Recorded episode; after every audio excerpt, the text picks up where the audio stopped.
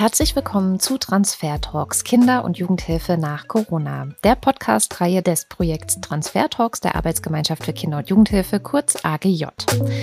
In diesem achtteiligen Podcast sprechen wir mit Gästen aus der Wissenschaft und aus der Praxis über die Auswirkungen der Corona-Pandemie auf Kinder und Jugendliche und wir diskutieren, was diese Auswirkungen jeweils für die Praxis der Kinder- und Jugendhilfe bedeuten können. Und heute geht es um das Thema Beteiligung von Kindern und Jugendlichen in Corona-Zeiten und was wir daraus lernen können. Ich bin Katrin Rönicke und meine beiden Gäste heute sind der Politikwissenschaftler Markus Spittler und Suling So, die ehemalige Landesschülersprecherin in Nordrhein-Westfalen. Hallo, ihr beiden. Hallo. Hallo. Und nicht wundern, wir haben vorher verabredet, dass wir uns der Einfachheit halber heute duzen. Ganz direkt zum Einstieg, bevor ich euch beide dann gleich ähm, ja, noch ein bisschen ausführlicher ausquetsche und aber auch vor allem vorstelle.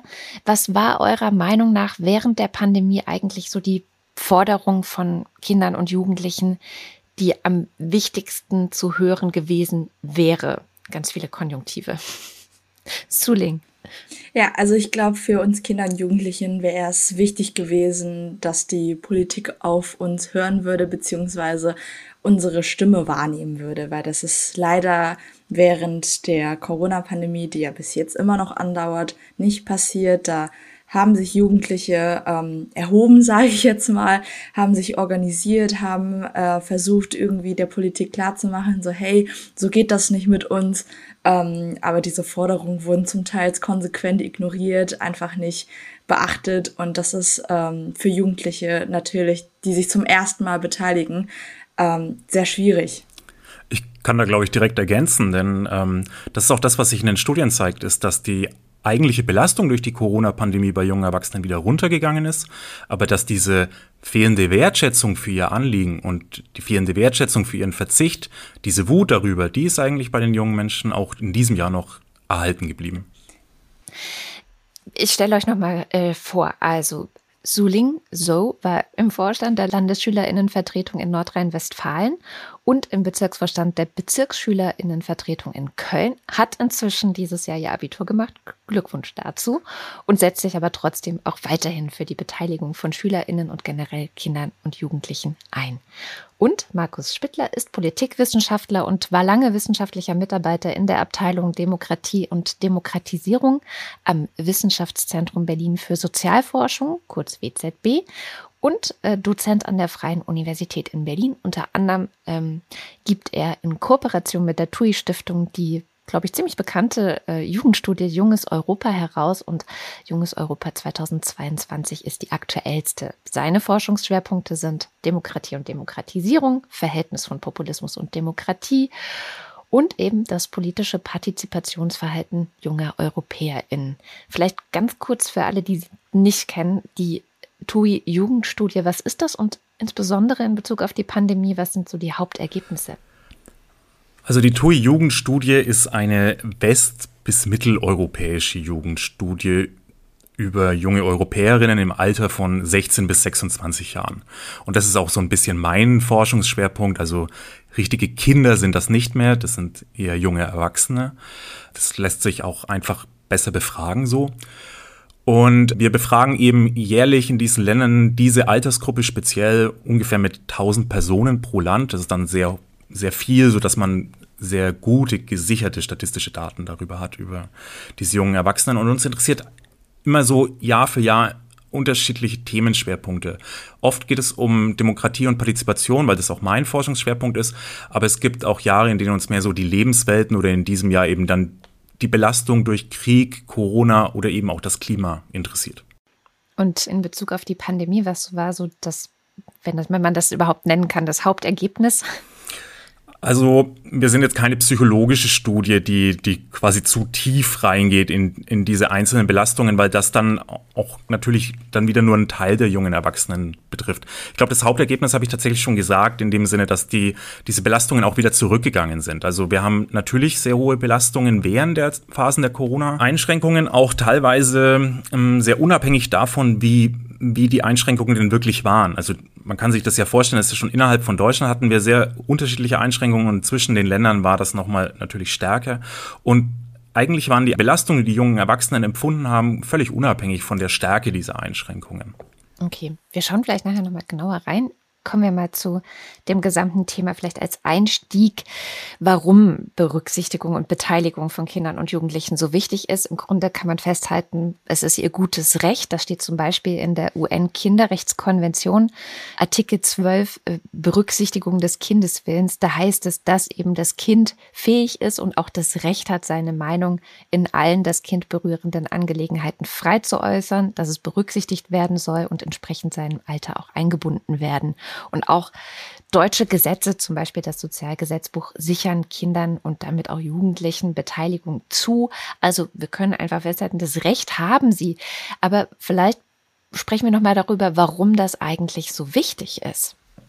Ähm, ich finde, es ist vor allem wichtig, weil Kinder und Jugendlichen einen dennoch sehr großen Teil der Bevölkerung ausmachen. Das ist der erste Punkt.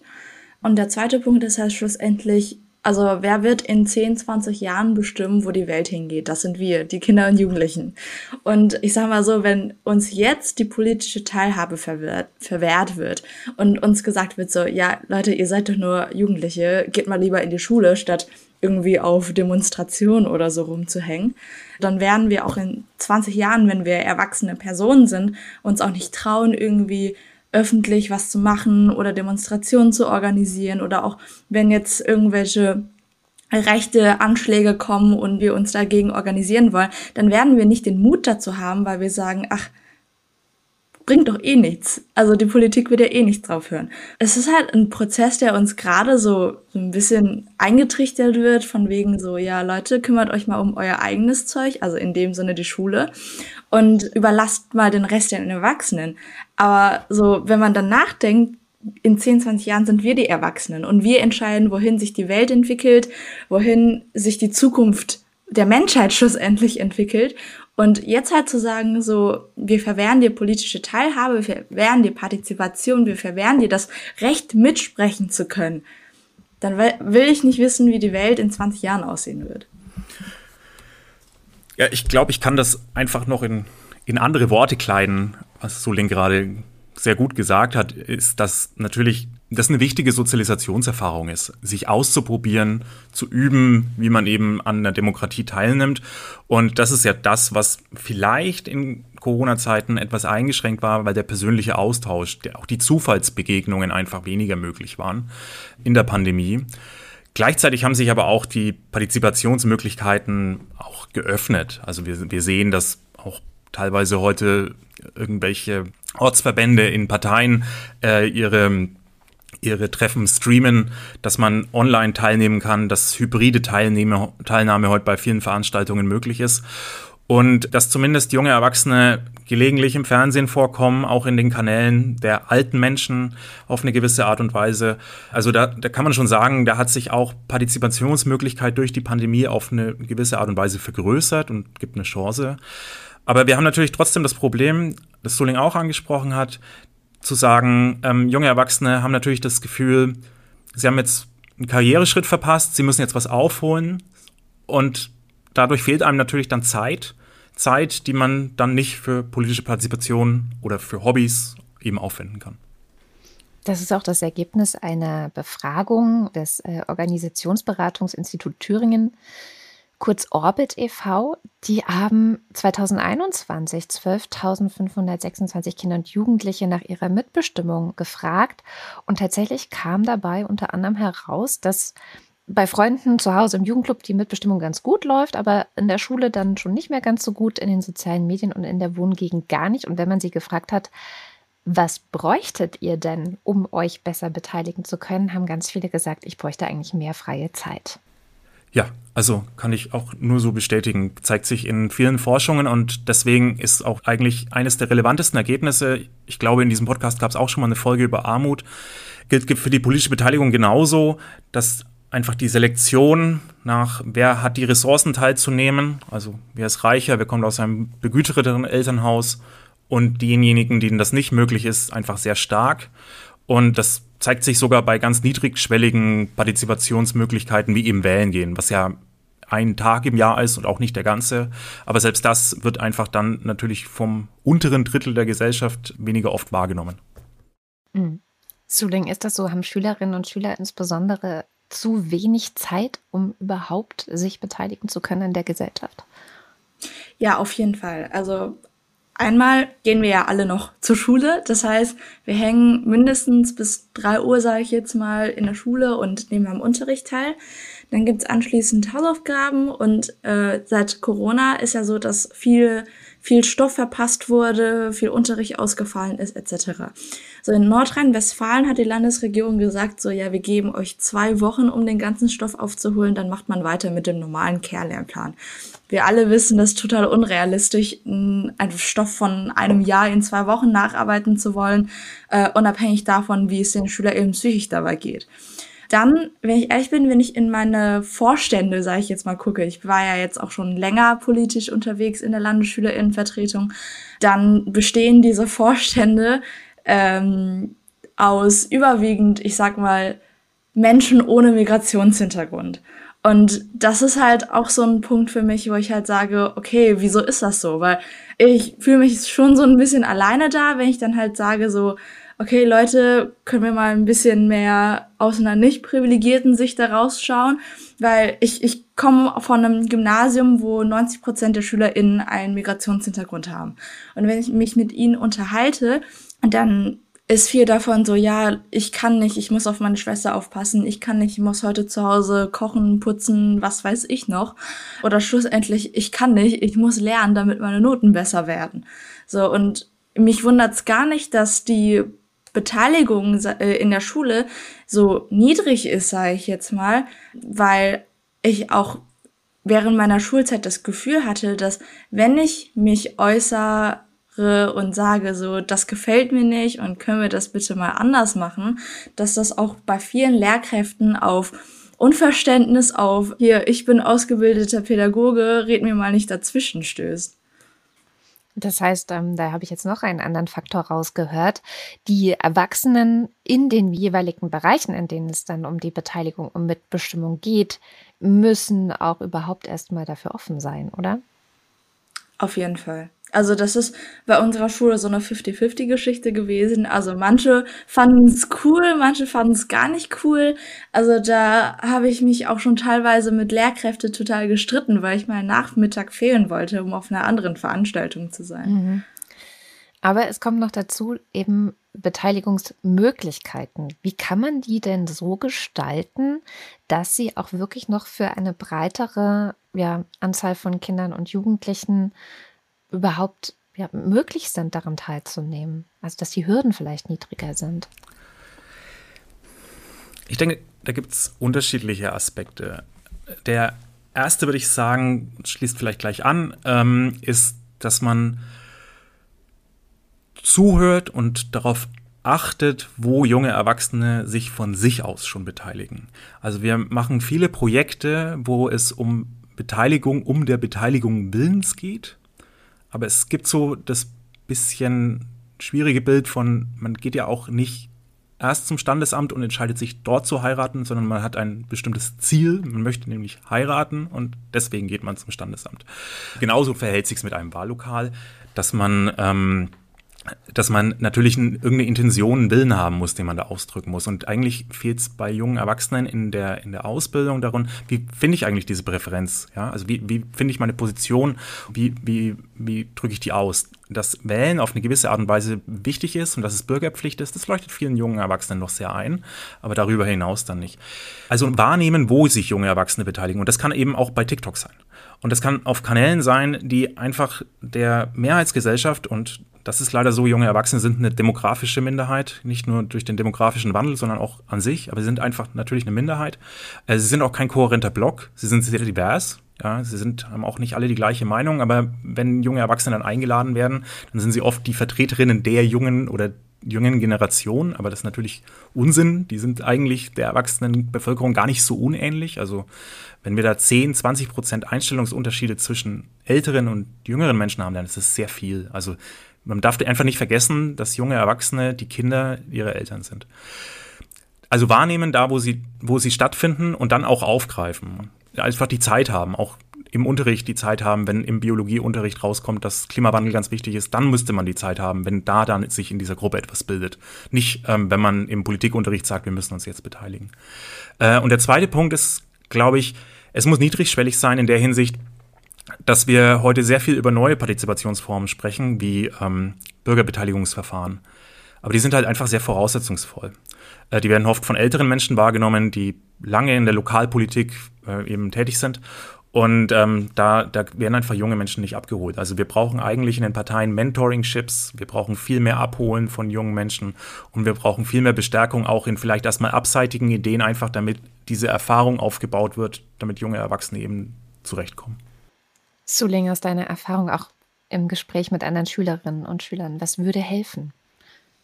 Ich glaube, am Anfang müssen Angebote geschaffen werden, die SchülerInnen wahrnehmen können. Also ich habe mich ja jetzt primär auf SchülerInnenvertretung fokussiert und äh, da bin ich auch an mehreren Schulen gewesen. Und es war erschreckend für mich zu wissen, dass es an manchen Schulen teilweise nicht mal SchülerInnenvertretungen gab.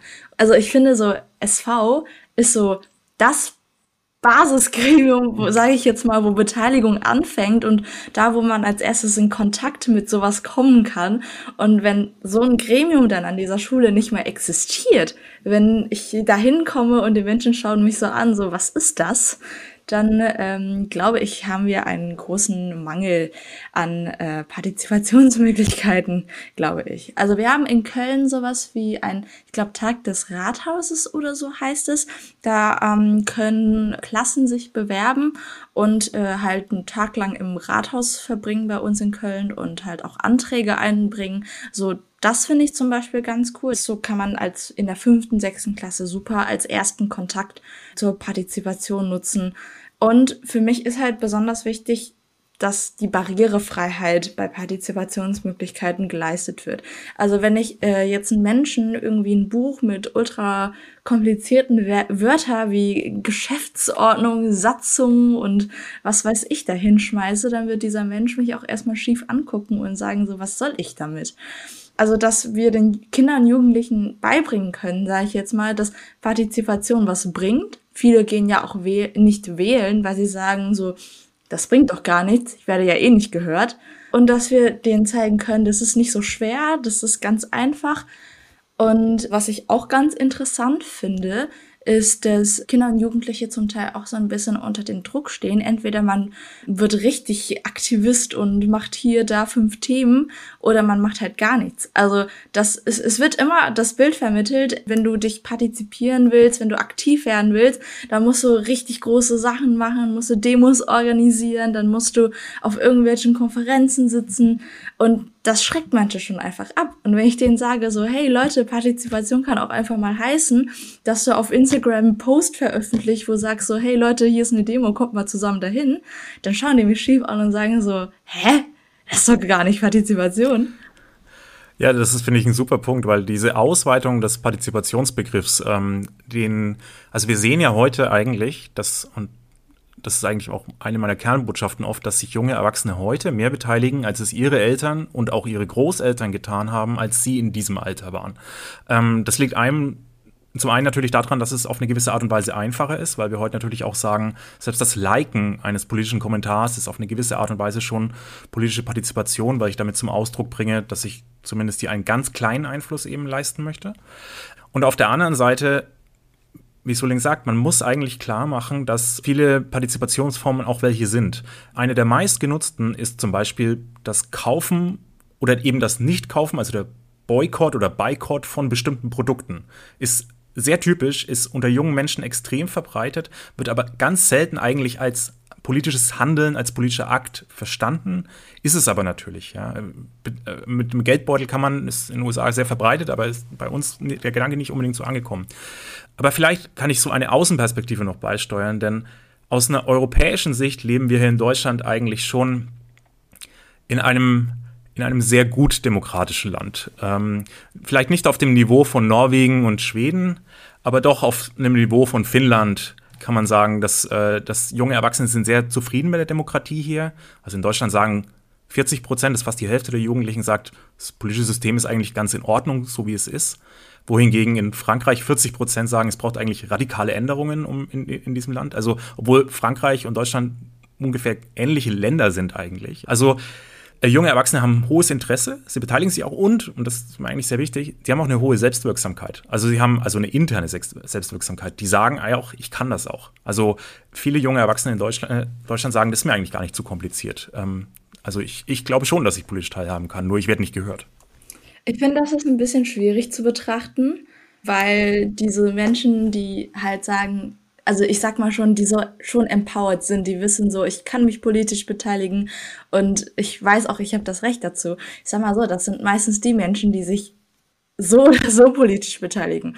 Also aus SchülerInnen-Sicht gesehen, das sind die, die das sind die Gesamtschüler, das sind die Gymna Gymnasiasten, die eh in irgendeinem politischen Ortsverband sind und mehr oder weniger auch immer wählen gehen. Also ich sage mal so, dass das schon der feste Teil einer Gesellschaft, der sich eh politisch engagiert.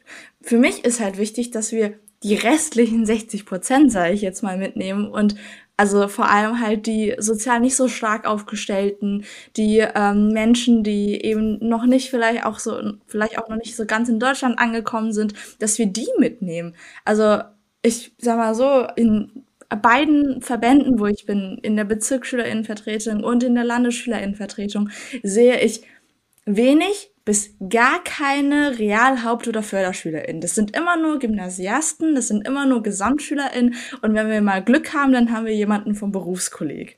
Und für mich ist halt wichtig, dass wir den Rest mitnehmen. Und die brauchen eben diese Barrierefreiheit, die brauchen eben dieses, wir verstehen nicht, was da abgeht, du musst uns das mal nochmal leichter erklären, verständlicher erklären. Absolut. Wir, wir haben politische Bildungsangebote, die oft ähm, zu dem Chor predigen, die schon überzeugt sind. Also das ganz klar. Und zum Zweiten leben wir natürlich auch in der politischen Kultur. Also, dass du jetzt zum Beispiel in einem Verband bist, ja, in einer Landesschülerinnenvertretung warst, das sind ja schon Strukturen, die in der politischen Kultur Verständnis finden. Also, wenn jemand einen Verein gründet, dann ist man irgendwie ein Player in dieser Gesellschaft und hat irgendwie einen zivilgesellschaftlichen Anspruch. Aber wenn man eine politische Kultur hat, die sich eben ad hoc gründet, wie junge Erwachsene das eben oft tun, situativ für bestimmte Themen, dann hat man oft keine Ansprechpartnerinnen auf der anderen Seite. Auch kommen politische Strukturen sehr schlecht damit zurecht, dass es keine Sprecherinnen gibt. Das ist sogar bei großen Bewegungen wie Fridays for Future oft ein Problem gewesen, dass man gar nicht wusste, wen lädt man denn jetzt eigentlich in die Talkshow ein und wer spricht denn eigentlich für die, weil junge Erwachsene sich da eben diffuser organisieren, die, was auch aus ihrer Sicht gar nicht notwendig ist, sich da so einzuordnen. Ja, ja also in meinen beiden Ortsverbanden gab es diese Hierarchie, sage ich jetzt mal nie. Und wir haben uns auch immer aktiv dagegen entschieden. Ja, das überrascht mich gar nicht. ja, also ich bin, wenn ich ehrlich bin, ich, ich, also ich kann ja jetzt nur für NRW sprechen, aber ähm, es gibt ja auch in anderen Städten so welche BezirksschülerInnenvertretungen. Und es ist gar nicht mal so selten, dass es diese Struktur, sage ich jetzt mal, nicht gibt. Also die Menschen, die einen BezirksschülerInnen-Sprecher haben, sage ich jetzt mal, das sind eher wenigere. Mhm. Aber das spricht ja auch dafür, dass quasi erwachsene Strukturen in Anführungszeichen, die so eine bestimmte äh, Hierarchie gerne sehen wollen, um das auch einordnen zu können, dass sie auch sich darauf einlassen müssen. Also es ist, es ist ja jetzt ganz viel gefallen von, okay, um junge Menschen wirklich zu beteiligen, müssen sie gesehen werden und eben auch anders nochmal wahrgenommen werden. Blicken wir vielleicht noch mal ganz konkret aber auch auf die Corona-Pandemie. Wie hat denn die Pandemie noch einmal dieses wie in vielen Bereichen der Gesellschaft schon bestehende Problem ähm, vielleicht noch deutlicher gemacht oder eventuell sogar verstärkt, dass Jugendliche, junge Menschen eben wenig gehört und wenig beteiligt sind. Ich bin mir nicht so sicher, ob die Pandemie mh, hm, da wirklich was verstärkt hat, denn es gibt da so zweierlei Bewegungen. Auf der einen Seite haben wir schon viel über Schulen und Universitäten und die Regelungen dort gesprochen während der Pandemie. Wir haben auch äh, viel über Schutz von Kindern und Jugendlichen gesprochen, insbesondere hinter dem, vor dem Hintergrund, dass das Impfen eben erstmals schwierig war. Oder wir haben im, im, gleichen Atemzug haben wir auch Menschen wie Dario Schramm oder Diana Kinner dann doch auch im Fernsehen gesehen und sie gehört. Äh, gleichzeitig sind das natürlich ähm, beides Institutionen, die unter enormem Regelungsdruck waren, also die im Prinzip auch Corona-Maßnahmen und Regeln viel länger aufrechterhalten haben, als die in der normalen Arbeitswelt aufrechterhalten worden sind.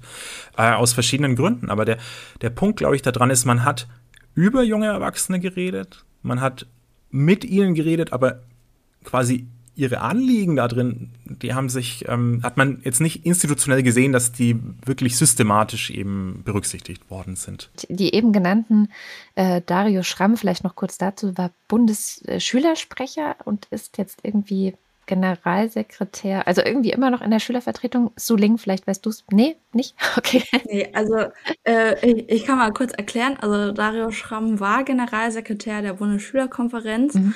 Äh, und die Bundesschülerkonferenz ist ein Zusammenschluss verschiedener Landesschülerinnenvertretungen. NRW ist übrigens kein Mitgliedsland. Oh. Ähm, und ich glaube, mittlerweile macht er irgendwie Manager bei Simple Club oder so. Ja, also ist irgendwie so ein bisschen mehr in die Richtung Politik gegangen, auch glaube ich. Und Diana Kinnert eigentlich auch äh, mir bekannt als so CDU-Politikerin, aber mittlerweile vor allem Publizistin, die sich mit verschiedensten Themen, die jetzt auch vor allem durch die Pandemie nochmal, Einsamkeit zum Beispiel ist eines ihrer Themen, aber eben auch Jugendbeteiligung ähm, öffentlich geht oder gegangen ist, genau. Aber ja, also es, es, es gab immer wieder mal solche ich nenne sie mal so, so kurze Aufblitze von, ähm, ja, hier ist jemand und, und, und äh, es sieht kurz so aus, als könnten Schüler, Jugendliche, Kinder ähm, gehört werden und dann, du sagst es, ist aber daraus gar nicht so viel geworden. Nein, also vor allem, sorry, dass ich jetzt zwischengrätsche, aber vor allem war es halt für viele PolitikerInnen, sage ich jetzt mal, auch einfach so eine Imagegeschichte, dass man sich mit SchülerInnen ablässt. lässt. Also ähm, seit Corona-Pandemie haben halt, also ist das Augenmerk viel mehr auf SchülerInnenpartizipation gelenkt worden. Also es stand schon mehr im Fokus, als es vor der Pandemie war. Und PolitikerInnen haben sich da halt hingestellt und gesagt so, hey, wir reden mit SchülerInnen, riecht cool. Ich finde schon, dass die Corona-Pandemie vieles verstärkt hat. Also angefangen bei der mentalen Gesundheit von SchülerInnen und also äh, wir saßen fast ein ganzes Schuljahr lang im Homeoffice. Und die Menschen, die ein stabiles Netz hatten und Endgeräte, die haben halt Glück gehabt und die halt, die, wenn nicht, dann mussten die halt selber hinschauen, wohin es geht. Und klar, während, also während der Corona-Pandemie haben sich viel mehr äh, Jugendliche vernetzt, habe ich das Gefühl bekommen, und viel mehr versucht, irgendwie da was zu bewirken und sich zu partizipieren. Aber umso größer war halt auch der Schlag ins Gesicht, sage ich jetzt mal, von der Politik, dass es irgendwie keinen zu interessieren scheint. Also du hast hier und da mal ein paar LokalpolitikerInnen oder wenn du mal Glück hast, dann auch ein Landtagsabgeordneter oder ein einzelner Bundestagsabgeordneter, der sagt so, okay, wir finden euer Anliegen cool, wir versuchen das mal reinzubringen. Aber im, im großen Teil ist halt so, interessiert uns nicht, äh, ihr habt eh keine Ahnung. Und also ich meine, ich finde jetzt, es gab ja während äh, der Corona-Pandemie gab es ja diese eine Organisation, Hashtag Wir werden laut, die war ja ganz stark im Vordergrund eine Zeit lang. Und da wurde halt auch teilweise irgendwann gesagt, so, nee, okay, ihr habt eine Petition gestartet, die hat ja auch viel Aufmerksamkeit bekommen, aber wenn ich ehrlich bin, wer, wer ist darauf eingegangen? Also. Ich sage vielleicht was, was viele Forscherinnen und Forscher so zu Corona sagen, ist, dass das natürlich ein Ereignis ist, das Langfristwirkungen haben wird, die wir halt leider auch erst dann irgendwann beobachten werden. Also wie sich das Partizipationsverhalten jetzt dieser, äh, dieser zwei Jahre eben auswirken wird. Aber eigentlich sehen wir gerade in Deutschland ähm, und zwar auch schon vor Corona, äh, eine sehr starke Politisierung der jungen Erwachsenen, die man jetzt so vielleicht Generation Z nennt. Also einmal hat die Generation einfach ein Bewusstsein, sie hat sich diesen Buchstaben irgendwie angenommen, als das noch vorherige Generationen getan haben. Und ähm, spätestens seit Greta Thunberg sind sie sehr politisiert. Ähm, wir sehen das auch durch steigende Wahlbeteiligung eben bei jungen Erwachsenen, schon bei der Europawahl 2019 und dann bei der Bundestagswahl 2021, was ja wirklich voll in der Corona-Zeit liegt, haben wir eigentlich, also haben wir die stärkste Jugendbeteiligung, die wir, die wir schon, also die wir je hatten wahrscheinlich in der Bundesrepublik. Ich bin jetzt nicht ganz sicher, ob wir in den, in den 70ern nochmal höhere hatten, aber ähm, also schon haben wir jedenfalls schon lange nicht mehr gesehen, ähm, so starke Jugendbeteiligung und vor allem hatten wir noch nie in der Bundesrepublik ähm, so ein hoch unterschiedliches Wahlverhalten junger Erwachsener. Also dass sie so gänzlich andere Parteien gewählt haben, als es die über 50-Jährigen getan haben. Und, und das ist eigentlich schon ein Ergebnis, das dafür spricht, dass junge Erwachsene ein politisches Bewusstsein entwickelt haben, dass sie aktiv sind. Und ähm, deswegen sehe ich aktuell was die Beteiligung junger Erwachsener angeht, durch die Corona-Pandemie jetzt keine so starken Einschnitte erstmal. Es sind eher so Sachen wie, wenn Uni nur digital stattfindet, üben wir dann auch diesen Austausch, den man in der Uni ja auch hat ähm, hinsichtlich, ähm, wir finden unsere politische Position. Also diese ganzen Gelegenheiten, sag ich mal, ähm, die, die sind ja weggefallen. Ja, also ich würde schon sagen, dass sich das irgendwo auf die politische Teilhabe von Kindern und Jugendlichen auf die Partizipation ausgeübt hat, weil man muss schlussendlich sagen, viele Jugendorganisationen, die organisieren sich ja selber und die machen das ja ehrenamtlich. Und also ich kann aus Erfahrung sprechen, dass das alles schon so ein bisschen wie so ein Vollzeitjob ist nebenher. Und das dann halt während der Corona-Pandemie, okay, du sitzt acht Stunden oder so am Laptop, du musst danach noch die Hausaufgaben machen, du musst danach noch gucken, dass du dir den Stoff vielleicht selbst erarbeitest und ne, vielleicht bist du am Ende des Tages auch mental komplett ausgelaugt und kannst einfach nicht mehr.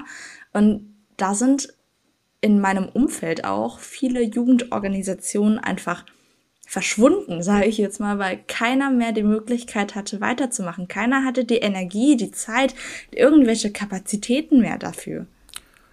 Ja, ich denke, das ist auch der große Punkt, den man oft auslässt, ist, ähm, dass man eben für politische Partizipation die Ressourcen haben muss. Und ähm, ich denke, es gibt ganz gute Ansätze, wie man das lösen könnte. Aber einer wäre, junge Erwachsene eben auch als Erwachsene zu behandeln, in der Hinsicht, dass man ihre finanzielle Ausstattung von dem Elternhaus abkoppelt auf eine gewisse Art und Weise. Also alleine, wenn man sich anschaut, wie lange BAföG oder wie BAföG berechnet wird, also dass es immer elternabhängig ist auf eine gewisse Art und Weise, egal welches Verhältnis diese jungen Menschen zu ihren Eltern haben oder nicht, wie viele junge Erwachsene äh, abhängig sind in ihrem Lebensunterhalt von ihren Eltern, ganz unabhängig davon.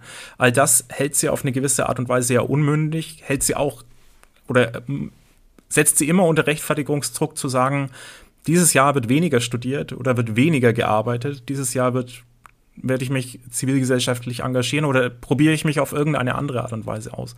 Es ist aber gleichzeitig der Druck natürlich auf Seiten der jungen Erwachsenen auch da. Also ich kann mich eigentlich in meiner Jugend überhaupt nicht daran erinnern, dass jemand über Karriere gesprochen hat, über viel Geld verdienen. Und heute habe ich den Eindruck, und sieht man auch in den Befragungen immer wieder so sporadisch aufploppen, dass junge Erwachsene sehr karriereorientiert sind, dass sie sehr das Gefühl haben, ich habe hier limitierte Zeit zum Lernen und muss mit 25 im Beruf stehen. ähm, all das, dieses, diese, das, das ist mehr so ein Zeitgeist, dafür können die jungen Erwachsenen nichts, aber ich habe das Gefühl, wenn man dagegen ein bisschen anarbeitet, dann äh, schafft man, glaube ich, ja, viel Lebenserfahrung für die jungen Erwachsenen. Hm, das ähm, äh, ist so ein bisschen krisenbedingt wahrscheinlich auch, ne? Wenn man wahrnimmt, dass eben um einen herum verschiedene Krisen sind, dann rücken andere Dinge, die Sicherheit bieten, und das ist im Zweifel eben finanzielle Sicherheit, wahrscheinlich in den Vordergrund, oder? Ja, also es kommt immer so ein bisschen drauf an. Es gibt ja so Krisen wie die Finanzkrise von 2008. Da kann man ganz genau sehen, dass, weil also gerade in so Ländern wie Spanien, Italien, wo die Jugendarbeitslosigkeit so hoch ist, dass dann junge Erwachsene, also das betrifft sie ja dann direkt, dass die dann ihre Lebensphasen verlängern. Also dass sie dann einfach länger auf der Uni bleiben, um dann eben so Sachen zu strecken, um einfach irgendwelche Gap Years einbauen, die eigentlich, die sie eigentlich gar nicht haben wollten ähm, in dem Augenblick.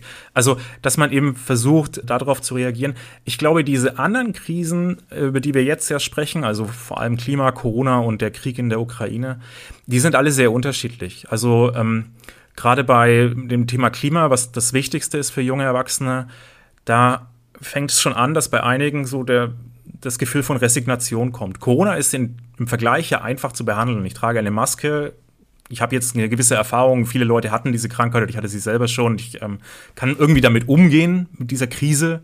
Ist auch auf eine gewisse Art vorbei für junge Erwachsene jetzt.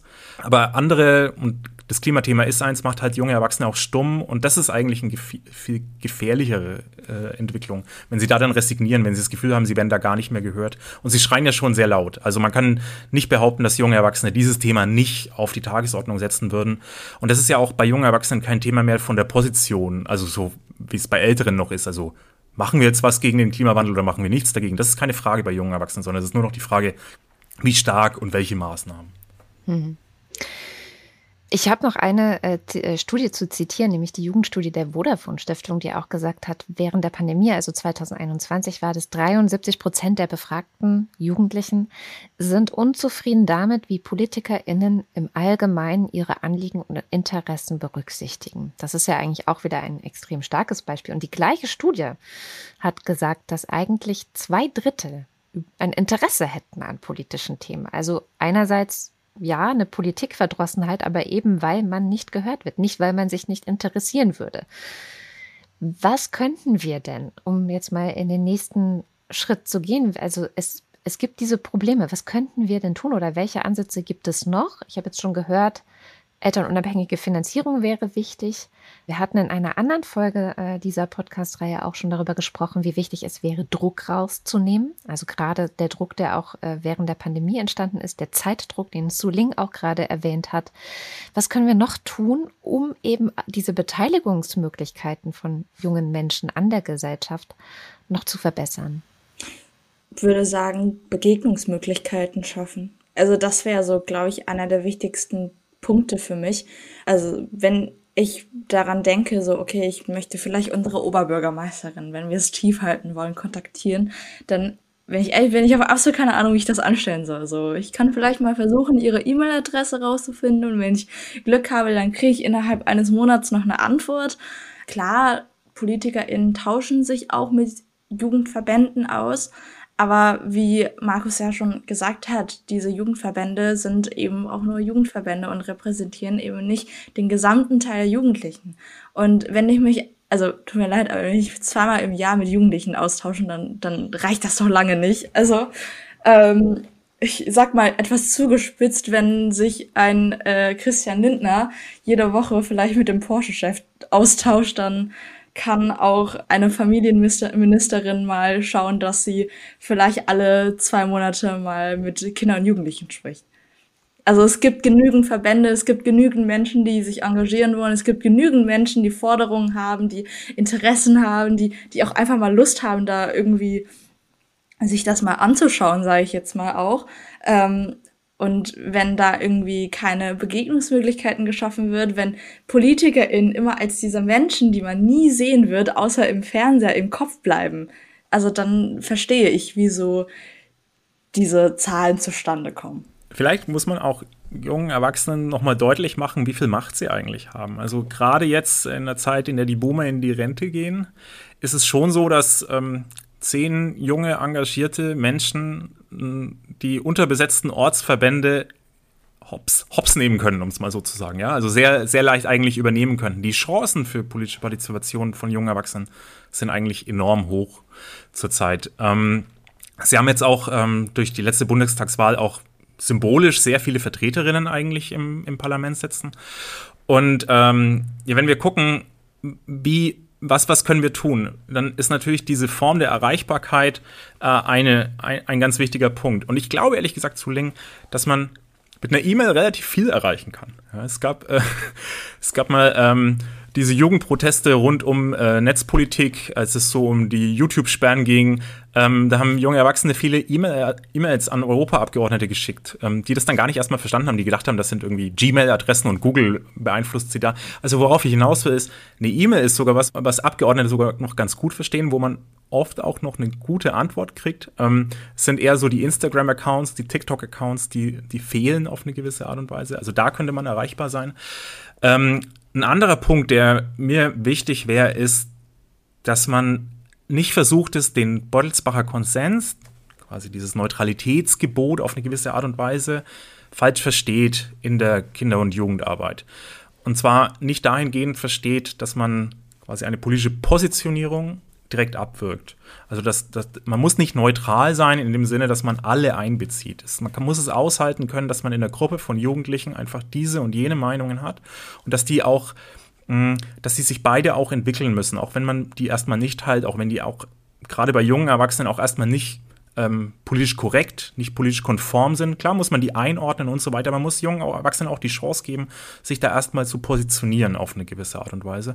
Ähm, das ist ja auch so ein typischer Punkt, dieser dass die Klimabewegung unter jungen Menschen auf so fruchtvollen Boden bei uns trifft hier in, äh, in, in Deutschland, ist natürlich so, weil wir Erwachsenen das schon teilen, den, den Punkt. Aber wir müssen Jugendbeteiligung auch da sehen, wo sie uns vielleicht nicht gefällt. Also das ich denke da an Ausschreitungen in London oder in Frankreich, in Paris. Also das sind auch Formen der Jugendbeteiligung, die sind nicht wahnsinnig konstruktiv, aber das sind trotzdem Meinungsäußerungen, die, die wir sehen müssen und denen oft auch ein wichtiger Kern eben zugrunde mhm. liegt. Oder sich festkleben, das haben wir hier in Berlin gerade, was sehr heiß diskutiert wird. Ja, ja, klar. Und da sehen wir auch die Verbindung von digital und analog. Also ich, der, der, der Offline-Effekt ist ja klein wahrscheinlich. Also es ärgert natürlich die Autofahrerinnen hier an der Autobahn, aber es ist ja viel mehr für die digitalen Bilder gemacht und für die politische Wirkung. Und da sieht man auch, das ist politische Beteiligung. Ähm, ganz, ganz deutlich, ja. Ich denke halt schlussendlich, also es findet viel online statt, aber ich finde, es geht trotzdem nichts über eine, ich sag mal, eine Stunde Offline-Austausch. Also es ist einfach, das ist schlussendlich ein Diskurs, in dem man kommt und den finde ich, kann man tatsächlich online sehr schlecht umsetzen. Also außer man hat jetzt sowas wie eine Videokonferenz, dann, dann geht's auch so. Aber ich sag mal jetzt über eine über einen E-Mail-Verkehr versuchen, PolitikerInnen klar zu machen, wie wichtig Klima jetzt ist und wie wichtig es ist, jetzt Maßnahmen zu begreifen, herausfordernd, sage ich jetzt mal. Mhm. Sind da dann nicht auch die Schulen und Kommunen gefragt zu sagen, so, hier ist ein Raum, überhaupt einfach mal, macht mit dem, was ihr wollt? Als ich von der Schule abgegangen bin, habe ich jetzt noch als letztes eine Podiumsdiskussion mit ähm, Landtagsabgeordneten aus unserem Bezirk organisiert. Und ich muss sagen, ich war überrascht, wie viele Menschen Interesse hatten, wie viele sich beteiligt hatten. Weil ich, ich kenne meine Schule eher so als ja politische Teilhabe, so ja, sieht auch schön auf dem Lebenslauf aus, aber bringt mir nichts, ist Zeitverschwendung und Politik wird ja eh nicht auf mich hören. Aber wenn man dann halt diese, keine Ahnung, wie viele es waren, fünf, sechs Menschen oder so da mal sitzen hat und die Möglichkeit hat, alle mögliche Fragen zu stellen, dann ist das nochmal eine ganz andere Geschichte.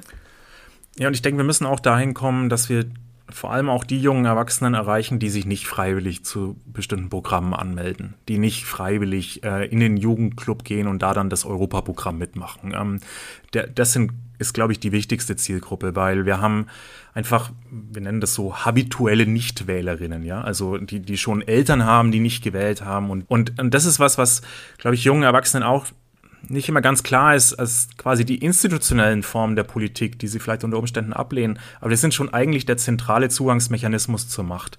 Also es widerstrebt vielen jungen Erwachsenen in eine Partei zu gehen, weil man immer ein Paket kauft, aber es ist, also man muss schon deutlich machen, ähm, Politik ist halt auch irgendwie auch, ist nicht nur eine eine Bringschuld der Politikerinnen, sondern es ist auch eine Bringschuld auf eine gewisse Art und Weise der jungen Erwachsenen, dass ich mich auch informieren muss. Also es ist auch Arbeit, dass, dass, man, dass man nicht so tut, dass das ein Serviceangebot ist, dass irgendwie das Leben nach meinem, also ich, ich glaube, wir sind da immer sehr auf diesen Wahlprozess und nach meinen Präferenzen und sind wir sehr fokussiert, aber das, ich will was gestalten, aber dann muss ich es auch tun, dass man das stärker in den Vordergrund stellt. Wunderbar. Also ich habe hier noch ähm, aus dieser Vodafone-Studie von vorhin schon ähm, 2021, da haben nämlich auch die jungen Menschen ein paar Vorschläge gemacht, unter anderem mehr junge PolitikerInnen, klar. Ich glaube, da ist wahrscheinlich dann die ähm, Verknüpfung noch am ehesten. Dann Schaffung eines Jugendrates, das fand ich ganz interessant. Digitale Beteiligungsmöglichkeiten hatten wir schon gesagt, mehr Beteiligung abseits von Wahlen und Wählen ab 16 Jahren wurde auch dort genannt. Mhm. Also das erschließt sich mir gar nicht, warum wir das nicht machen. Österreich ist das Land in der Europäischen Union, wo das möglich ist, schon seit 2007. Ist nicht untergegangen bisher. Es ist, also man kann schon sagen, Österreich ist äh, sehr gut erforscht und wir sehen, dass dadurch zumindest die Chance besteht, mehr junge Erwachsene zur Wahl zu begeistern. Man muss ja auch immer überlegen, wenn man mit 16 wählen kann, kann man unter Umständen erst mit 20 wählen, weil man hat ja eine Wahlperiode, die, die auch davon abhängig ist. Und dann ist man mit 20 und jetzt eben mit 22 schon relativ alt, bis man das erste Mal wählt. Also beschließen junge Menschen vielleicht ein Viertel ihres Lebens von, vom politischen Prozess aus und erwarten aber dann, dass sie sich dafür plötzlich interessieren. Es gibt jetzt jüngere Forschung. Wir sehen ganz deutlich, dass junge Erwachsene das auch können. Also wenn man so sagt, man hat eine politische Position und man wählt halt die Partei, die am nächsten ist zu dieser politischen Position, dann sieht man, dass junge Erwachsene genauso in der Lage sind wie ältere Menschen, genauso gut oder schlecht, die Partei zu treffen, die auch ihre Präferenzen wirklich abbildet. Ähm, also sie können das, sie haben das Interesse und sie haben auch eben diese wir nennen das in der Wissenschaft interne Selbstwirksamkeit, also diese, dieser Wunsch, oder die, das, der Glauben daran, dass man die Fähigkeiten hat, aber sie haben eben keine externe Selbstwirksamkeit. Sie glauben nicht, dass das gehört wird oder dass das irgendwie aufgegriffen wird. Und genau diesen, diesen Bruch, den sollte man überwinden. Und der ist ja sehr drastisch. Das sieht man auch in diesen Befragungen. Ich glaube, wichtig ist halt vor allem, dass man halt nicht nur sagt, so, wir lassen euch wählen, sondern dass man die Menschen auch dazu bildet. Also wenn ich mich erinnere, wann ich im Sovi-Unterricht, also ich habe Sovi-Unterricht erst gehabt, als ich 16 war. Und dann aber auch erst sehr spät angefangen darüber zu reden, so was es für Parteien gibt, wie das deutsche demokratische System aussieht. Also diese, ich sag mal, basispolitische Bildung, die ist bei manchen SchülerInnen gar nicht vorhanden. Also habe ja mich schon früher mit Parteien und ähnliches auseinandergesetzt. Und äh, als ich dann damals so, äh, da, ich glaube, damals war Kommunalwahl oder so bei mir gewesen.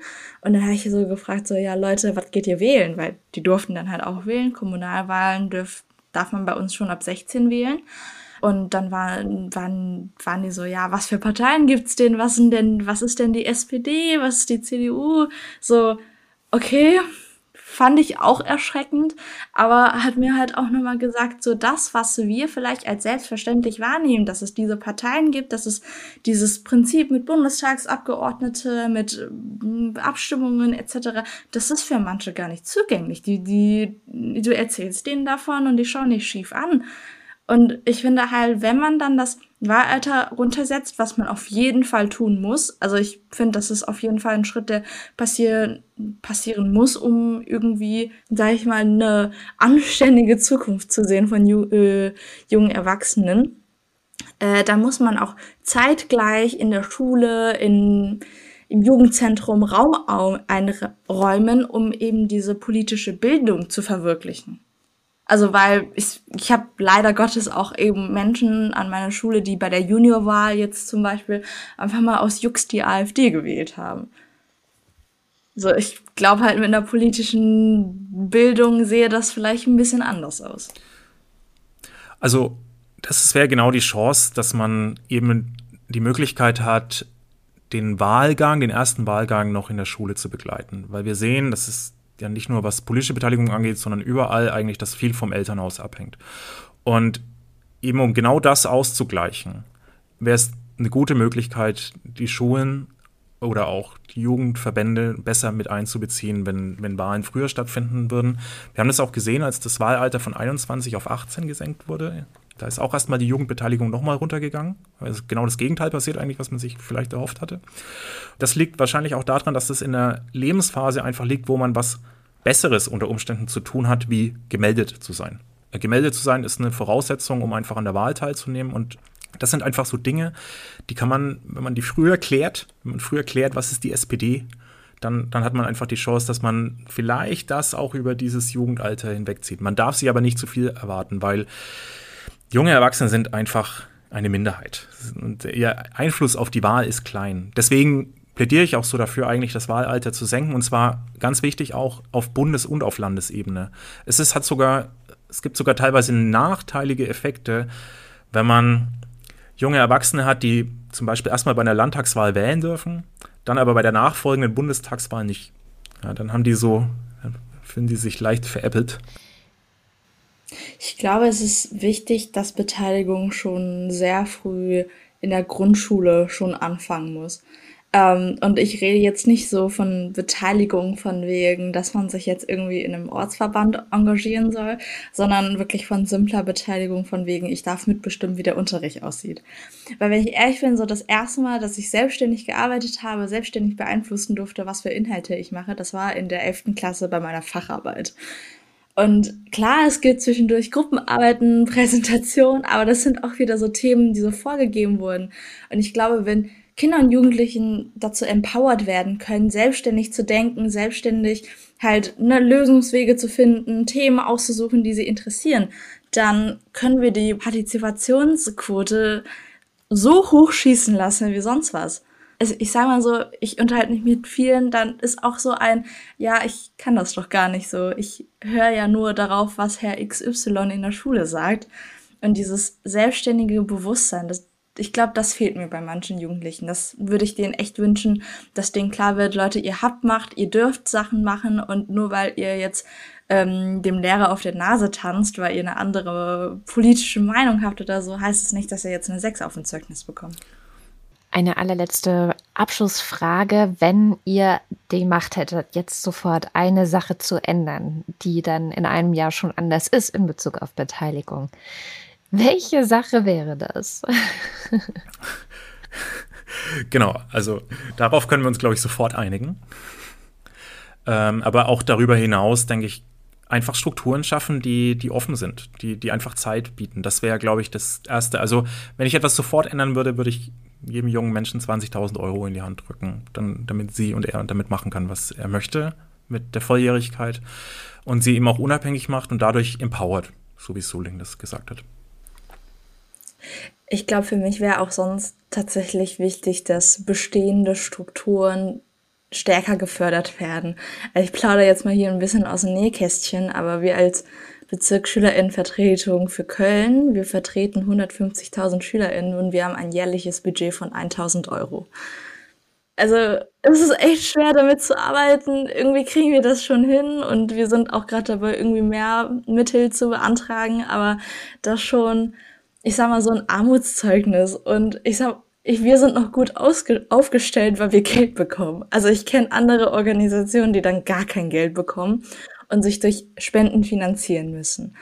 Und ich glaube halt, wenn Kinder und Jugendlichen dann sich ihre Zeit aufopfern, sage ich jetzt mal, und ihre Kapazitäten dazu nutzen, ähm, halt sich für andere einzusetzen oder auch irgendwie wichtige Themen na, äh, vor den PolitikerInnen zu bringen, aber dann im Endeffekt davor stehen, zum Beispiel ihr, ihr Abendessen bei einer Vorstandssitzung selber zahlen zu müssen oder irgendwie bei Großveranstaltungen selber noch was vorschrecken zu müssen.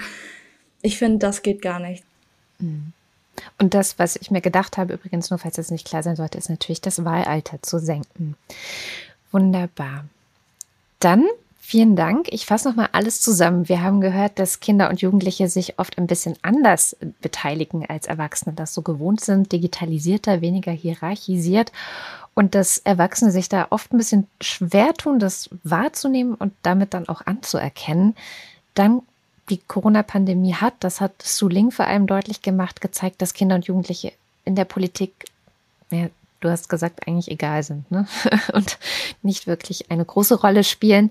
Ähm, und viele Jugendorganisationen, gerade auch die ehrenamtlich organisierten, ja, es schwer hatten oder gar ganz zusammengebrochen sind, weil die Zeit und die Energie dafür fehlten.